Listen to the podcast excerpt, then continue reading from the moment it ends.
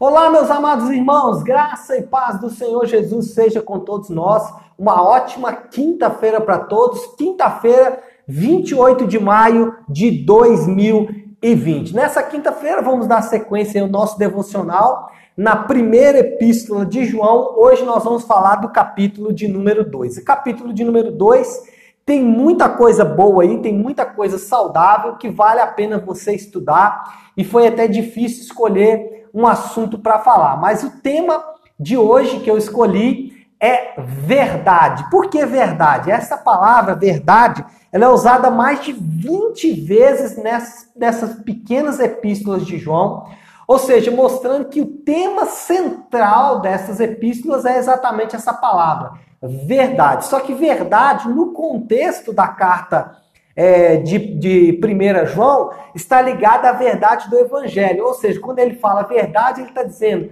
o Evangelho de Jesus Cristo. Ou seja, Evangelho e verdade nas epístolas de João são a mesma coisa. Então, quando nos referimos à verdade nessa carta, certamente estaremos, estaremos, opa, certamente estaremos falando do Evangelho. Então, amados irmãos, quando a gente olha para esse texto, e aqui um, tem um versículo que chama muita atenção falando sobre verdade, é o versículo 1, que fala assim: Filhinho, Filhinhos meus, estas coisas vos escrevo para que não pequeis.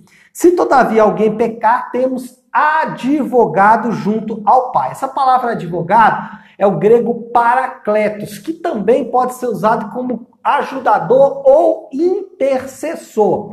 Eu gosto da palavra intercessor porque no entendimento desse versículo, quando ele fala, né, que é, eu escrevo para que não pequei, mas se alguém pecar, temos advogado, ou seja, tem alguém que continuamente, que perpetuamente estará implantando ou imputando a obra de, da cruz na nossa própria vida. Então, o que João está dizendo é o seguinte: se nós pecarmos, nós devemos entender que nós temos um intercessor, que é Jesus Cristo, nosso advogado, nosso ajudador, que estará permanentemente, não de uma vez só, mas permanentemente infundindo, implantando, é, imputando em nossas próprias vidas a obra da cruz.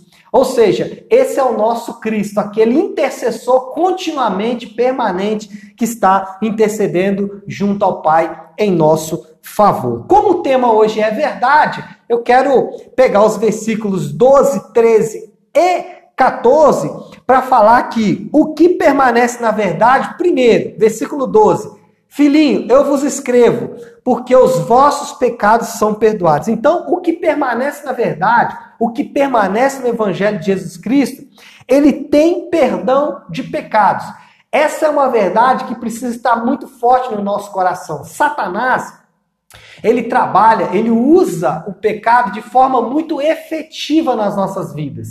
Ele usa antes de nós pecarmos, dizendo que o pecado não tem problema. Então, muitos de vocês, até eu mesmo, né, claro, obviamente, como pecador que sou, eu sou induzido a pecar e Satanás fala: "Não, o pecado não tem tanto problema assim". E aí depois que a gente peca, ele trabalha no caminho inverso. Ele fala: "Ó, oh, tá vendo? Agora você vai para o inferno.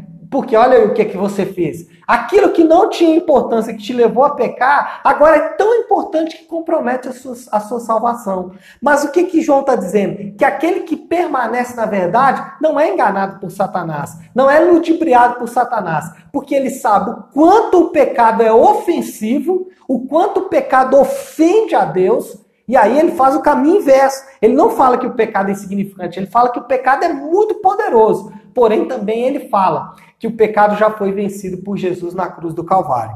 A segunda coisa é a que permanece na verdade, versículo 13. Diz assim: é, Eu vos escrevo porque conheceis aquele que existe desde o princípio. Quem permanece na verdade, ele conhece a Deus. Ele sabe que Deus é amoroso, que Deus é justo, que Deus é santo, que Deus é onipotente, que Deus é onipresente, que Deus é soberano, que Deus é, providencia todas as coisas, governa todas as coisas, que Deus é amor, que Deus é luz, enfim, conhece a Deus. Por quê?